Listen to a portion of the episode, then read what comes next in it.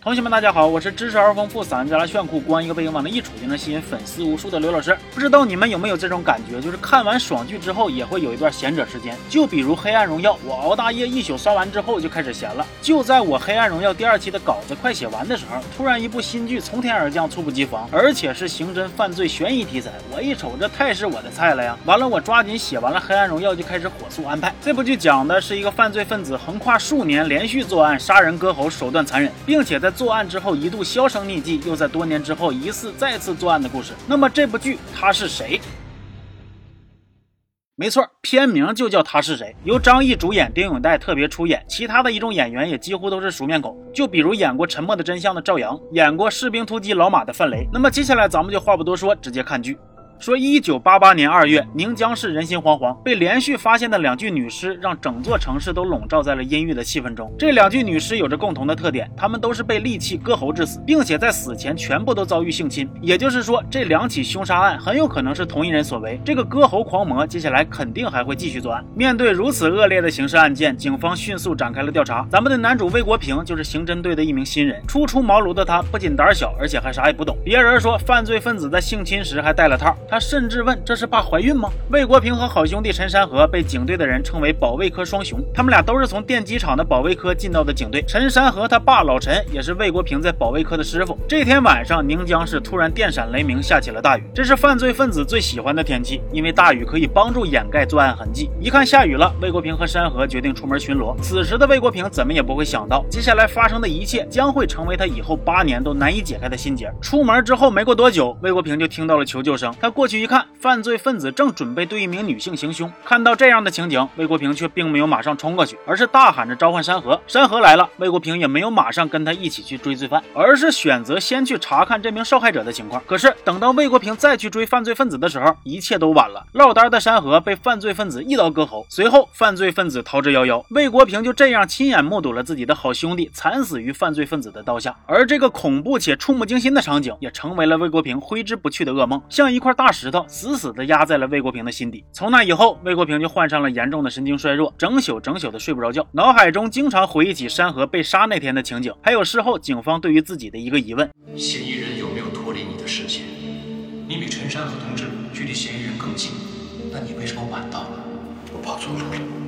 为啥晚到呢？魏国平解释说是跑错了路，但是这里边还是有事儿。从剧里给出的信息来看，魏国平抓人的时候一共晚了两步。第一步是魏国平先看到了犯罪分子，但是自己有点胆怯了，不敢直接往上冲，而是选择喊人。第二步，他去照顾受害者的时候，受害者惊恐的抓住他，不让他离开，这儿又耽误了一点时间，这才是他晚到的最核心的原因。那为啥他要说自己跑错路呢？目前剧里边还没有交代，而且关于这个受害者，他的身上也藏着一些谜题有待解开。总之，不管咋说，山河的死还是让魏。国平感到无比的自责，而这个割喉狂魔也并没有在杀完山河之后就收手。他在一九八八年到一九九二年的这段时间里，连续的作案，疯狂的杀害了数名女性，之后突然销声匿迹，再也没有了动静。这一系列的案件后来被警方称为“八八案”。由于犯罪分子非常狡猾，懂得隐藏自己的作案的痕迹，所以警方想要破案也是毫无头绪。一直到了一九九六年，案件仍然是一筹莫展。一九九六年的魏国平已经成长为了一名经验丰富、能力卓群的刑警队长，人送外号“魏无期”。为啥呢？因为经过他手的案子，那基本都是无期起步。而此时的魏国平也仍然没有放弃对当年八八案的追查，他是不断的查资料、看档案。毫不夸张的说，档案室里边哪本资料放在哪儿，记得是啥，他都不用抬眼都能倒背如流。那么这里边还有个细节，就是魏国平只看了一下影子，就精准的锁定了同事的位置，判断了同事的行为。魏队，那个兰源抢劫案在哪儿呢？你蹲下来，右手边。九二八，你看看。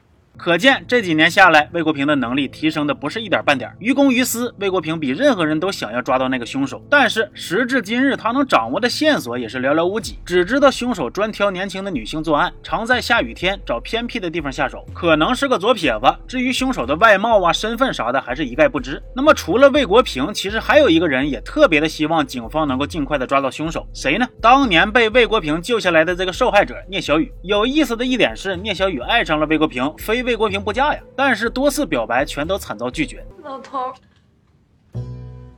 你到底喜不喜欢我呀？你你你你你不你你不这破玩意儿干什么？我而正当魏国平苦苦追查八八案的时候，宁江市再次出现了重大情况，有两个女孩接连在雨夜被人跟踪，疑似遇害。就在二月二十六日，也是距离八八案的首具尸体被发现正好时隔八年的这一天，宁江警方这边也接到报案，某区清洁工在垃圾箱里边发现了一包人体组织，里边有肌肉、皮肤、牙齿等等。换句话说，这是一包被人分解的尸块。这包尸块共一百一十四块，重九点三公斤。毫无疑问，这仅仅是犯罪分子在杀人分尸之后扔掉的一小部分，还有更多的尸块有待发现。至于死者是不是咱们刚才所看到的那两个在雨夜遇害的女孩之一呢？现在谁也无法。确定，别说死者是谁了，就连性别、年龄等信息，仅仅根据这一小部分的尸块都很难辨认。这个犯罪分子聪明，具有极强的反侦查能力，同时残忍且心狠手辣。他不但杀人分尸，而且还特意将尸体进行高温的蒸煮，这给警方的侦查、技术人员的鉴定都带来了极大的难度。魏国平看到了现场的情况后，立刻就绷紧了神经，他马上组织人手开始调查附近的住户，搜查辖区范围内所有的垃圾桶。一个小时之后，又一袋石块被发现了，这回有二十三点六公斤，共。二百八十六块。那么强调这些数字有什么用呢？第一是根据推算，至少还有六七十斤的石块没有被找到。第二，剧中的警察说过，犯罪分子碎尸抛尸有一个规律，叫做近小远大。那也就是说，发现的石块越小越碎，证明这个抛尸地点离凶手的作案地点越近；反之，发现的石块越大越完整，证明这里离凶手的作案分尸地点越远。关于这个冷知识呢，我还特意上网查了一下，对于杀人碎尸案件，确实是有这么个说法，比如远抛近埋原则、投远深近原则。小近大远原则、多点抛尸原则等等，这其中的行为动机通常是掩藏自己的身份，增加警方的破案难度；心理动机通常都是为了获取更强的安全感。那么，经验丰富的警察根据上述的特点，就可以快速的缩小嫌疑人的作案或者是居住范围。但是呢，现在也只有两个抛尸点，掌握的信息还是相当有限。在询问了清洁工清理垃圾的规律之后，魏国平也将犯罪分子抛尸的时间锁定在了二十四到二十五号。但是他推算的也仅仅是这一次抛尸的时间。如果说犯罪分子在这之前也有所行动，比如是二十三、二十四号抛尸，那么这些尸块现在很可能已经被运到了垃圾处理站中了。那么发生了如此骇人听闻的案件，警方肯定也是高度重视，他们马上组织开会研究侦查的方案。那么正好呢，这段时间省警校的刑侦专家吴教授正在宁江讲课，他也就加入了案件的侦破队伍中。这次会议主要由吴教授还有魏国平的师傅公安局副局长老顾来主持。注意啊，这个师傅是警队的师傅，不是电机厂那个了。然而这次会议上，吴教授就特别的针对魏国平，为啥呢？魏魏国平。从来就不上吴教授的课，多少是沾点个人恩怨了。这个会上，魏国平好悬没和吴教授呛呛起来。吴教授不断的否定魏国平的策略，反而对另一个支队队长宋哲刮目相看。魏国平和宋哲其实就是两个性格上的极端。魏国平能力出众，但是干啥都像个刺头，做事也不太守规矩。宋哲就更像是一个听话、懂事、招人喜欢的好学生，但是缺少一点自己的主见。这俩人算是平级，也有潜在的竞争关系，因为很快就要涉及到一个提干复处的名额。吴教授提出的方案是把重点放在设。卡放哨，然后想办法逼犯罪分子现身，再抓人这方面。那魏国平则认为，现在的重点是寻找尸源，确认死者的身份，然后顺藤摸瓜找凶手。那么谁说的更有道理呢？咱们接着往下看，说现在是大队人马全去设卡了，就剩魏国平领着他手下那么几个人去垃圾场里边寻找尸块。那垃圾场里的垃圾那是堆积成山呐，这几个人可咋找呢？魏国平求助了他那个电机厂保卫科的师傅老陈，老陈带领着一帮工人浩浩荡荡就杀了过来。老陈一指挥，冲进垃圾堆，不呃不好意思串台了。大家找着找着，一撮头发突然出现在他们的视野里。这是受害者的头发吗？没等魏国平进一步调查，他的手下又带来了一条重要的线索。某区的干警说自己在二十二号的夜里曾经看到过一个可疑的车辆。魏国平又马不停蹄地前去询问这位干警，并且根据他所给出的信息摸查过去。魏国平很快就发现了可疑的车辙印以及水桶印。最后，他将抛尸的地点锁定在一条排水渠。而锁定目标只是第一步，接下来这一步才是最难办的。这里边埋了骨胎的，可咋搜呢？果然，又一部分尸块就藏在这条排水渠中。这部分是颅骨和内脏组织。那么，结合颅骨的综合特征，还有垃圾场发现的那些头发来看，受害者应该也是一名女性。但是，技术人员这边高精度的分析仍然需要时间，而当务之急还是找全尸块，确认死者的身份。所以，魏国平仍然不敢懈怠。于是，他又回到了垃圾场，继续淘垃圾呀。他是一边搜，一边还嘱咐手下开始查二十二号之前全市的失踪人员名单。终于，第四批尸块在垃圾场中出现了，三点七公斤，九十七块，大多为肌肉和皮肤组织。技术人员判断，这些肌肉来自于颈部。从收缩程度来看，死者很可能是被犯罪分子一刀割喉。一刀割喉，听到这个词儿之后，魏国平立刻就紧张了起来。这个作案的手法，他可是太熟悉了。他的脑海中不断的涌现出那些关于八八案的记忆，想起了那个兄弟被人割喉的雨夜，隐隐的，魏国平的内心中有了一种不祥的预感。我觉得他回来了。什么？那个人，我就要他回来。那么这起杀人碎尸案真的与当年的八八案是同一个犯罪分子所为吗？目前还不能鲁莽的下结论，但是魏国平仍然是难掩激动。找到尸块以后，魏国平他们又根据同一个垃圾堆里边其他物品上的地名等信息，确认了这批尸块的抛尸区域。一袋装有螃蟹壳、高档酒瓶子的垃圾，更是让他们将位置精确到了区域内的某个富人小区。魏国平又马上派人去小区内调查，看看吃螃蟹的这一家扔垃圾的时候有没有目击到什么可疑人员。而随着第四批尸块的出现，警方也可以根据近小远大的抛尸规律，进一步的推测犯罪嫌疑人的居住范围。吴教授这边设卡的方法也开始缩圈了，似乎他们距离找出真凶的时刻越来越近了。那这里剧中还有一个小插曲，就是排查失踪人员名单的时候，魏国平发现电机厂有人失踪，仔细一查才明白，其实是被黑恶势力给绑架了。魏国平把人给救出来，这个事儿就告一段落了。不过这里呢，又牵扯出来几个比较复杂的人物关系。第一就是魏国平那个死去的好兄弟山河，他有个弟弟，这个弟弟现在混黑道了。第二就是当年被魏国平救下。来，并且爱上了魏国平的这个聂小雨，是现在当地黑老大聂宝华的妹妹。那总结起来就是黑道的家属想跟白道的好，白道的家属想往黑道上跑。为啥要单独说一下这层关系呢？因为接下来黑道的要帮警方查案了。警方在垃圾站那些尸块的附近又找到了一些东西，疑似是死者的。其中一件衣服上绣着“爱卿”两个字，这俩字成为了魏国平眼中的重要的信息。他也顺着这俩字开始寻找失踪人员。魏国平还在开会时大胆的提出说，目前这个碎尸案有没有可能和当年的八八案挂上钩，并案侦查呢？雨天作案割喉，受害者又都是女性，这些特征和当年的八八案都非常的吻合呀。但是吴教授却认为，目前你啥证据都没有，光凭这些特点根本不能得出任何结论。其实吧，吴教授说的也在理儿，在这件事上，你很难说魏国平没有偏执的带上一点个人的情感色彩。俩人好悬又呛呛起来。那么虽然吴教授不同意魏国平的观点，但是八八案杀人魔归来的传言却是不胫而走，很快就传到了聂小雨的耳朵里。他一听，真要是那个杀人魔回来了。那还了得！于是他马上决定要帮魏国平找线索。咱们也找，动用所有的关系，包括我哥。让这弟兄们帮警察呀？就说是我说的。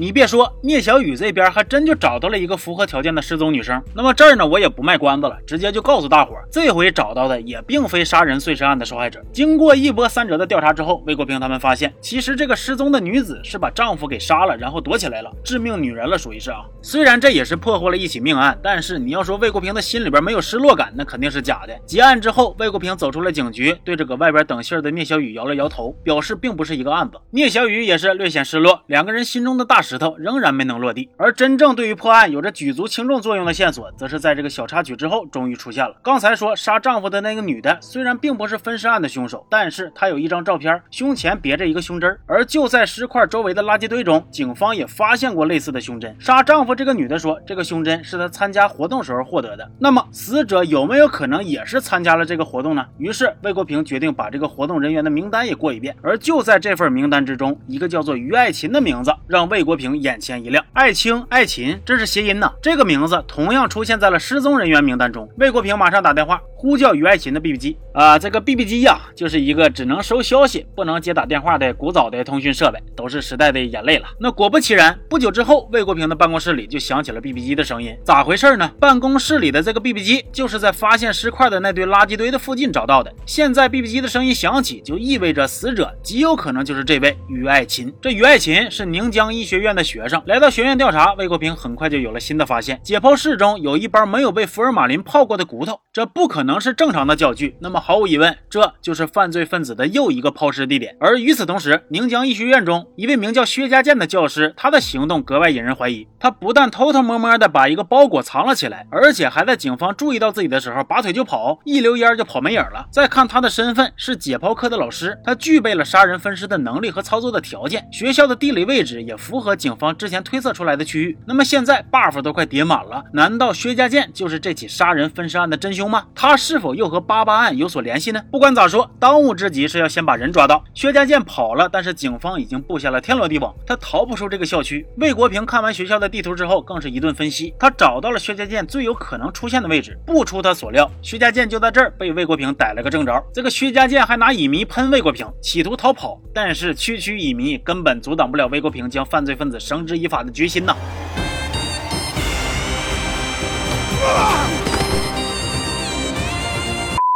薛家健被捕了。就在逮到了薛家健以后，警方又陆续找到了疑似受害者的物品，还有薛家健扔垃圾时候的目击证人。似乎案情正在朝着有利的方向发展。魏国平是难言喜悦，因为在他看来，薛家健不但是这起杀人分尸案的凶手，更有可能是八八案的凶手。困扰了他八年的心结，难道终于要解开了吗？他终于可以摆脱失眠，睡一个好觉了吗？这一切也都只是他个人的主观且乐观的想法。回到现实，还是有太多的问题需要解决。目前为止，死者的身份还不能确定。定，现在的一切都还只是猜测。薛家健是逮到了，但是还得审问、搜寻证据。薛家健表面慌慌张张，实际上心态稳如老狗。问了半天，就交代了一个倒卖乙醚，其他的是啥都不说。如果薛家健不交代，或者是警方始终都找不到薛家健杀人的相应的证据，那么案子仍然是破不了。退一步说，薛家健是不是真凶还有待验证。之前不是说薛家健还在学校里边偷摸的藏了包东西吗？这包东西也被找到了，不过它不是尸块，而是女性的内裤，没准他就只是一个变态呢。而且。就算薛家健真是这起案件的凶手，他就肯定是八八案的真凶吗？也未必，因为八八案凶手的一个特征是左撇子，但是这个薛家健一直都是用右手干活啊。还有一点就是目前找到的这个关于爱情的衣服啥的，和剧里边一开始雨夜遇害那俩女孩的着装也对不上。警方继续调查，会不会还有新的犯罪嫌疑人出现，或者又发现了其他的案情呢？那截止到写稿的时候，以上的这些问题都还没有答案。我现在想确认薛家健身份这个心态呀，比魏国平还着急呀。我总感觉。案情肯定不能这么简单，而且对于警队内部的不和谐，我也感觉这是另有深意。其实就在选人审讯薛家健这个环节，这里边还有一个小插曲，就是魏国平的师傅老顾，他是让宋哲去审，这可把一心想要破八八案的魏国平给急坏了。那还是宋哲主动提议，说是魏国平更合适，才让魏国平得到了与薛家健直接对线的机会。就目前看下来呀，总感觉魏国平被内部人针对的太狠了。还有就是八八年山河被杀的时候，还有没有啥隐情是目前剧里边没有交代的呢？总之现在看。看的我还是满脑袋问号。那么再说说对这部剧的整体的观感，这部剧在演技、台词上那都没得挑，老戏骨们往那嘎一站就味儿就对了。而且这部剧的剧情大概分成了两条线，一条就是从八八案开始的破案线，这条线拍的就有点我之前解说过的那种老的刑侦剧的味道，从警方的视角一步一步的向前推进，突出一个思路清晰，然后通过大案套小案来维持悬念。因为案件够大，也足够的骇人听闻，所以这条线可以说是足够的紧张刺激，这也是我要去重点去解说的一部分。那么另外一条我没。咋讲的线儿呢？是这个黑老大聂宝华这些人和警方的周旋，还有聂小雨和魏国平的情感的问题。这条线目前来看比重还好，算是为这个紧张的剧情增加了一点趣味性。如果说一直保持这个比重的话，应该问题不大。但是后边要是再多的话，就有点喧宾夺主了。还有就是以我的追剧经验来看，这部剧前几集的节奏还可以再快一点。而且我感觉魏国平遭受了太多的来自内部的阻力了。就那吴教授老是给他设坎，这个后边应该要有一个合理的解释，要不然我是意难平啊。不知道大伙对这部剧。剧的兴趣咋样？如果说感兴趣的话呢，可以点个赞；看的人多的话，我再接着往下填。行，那这期就先到这了。我是刘老师，咱们下期见。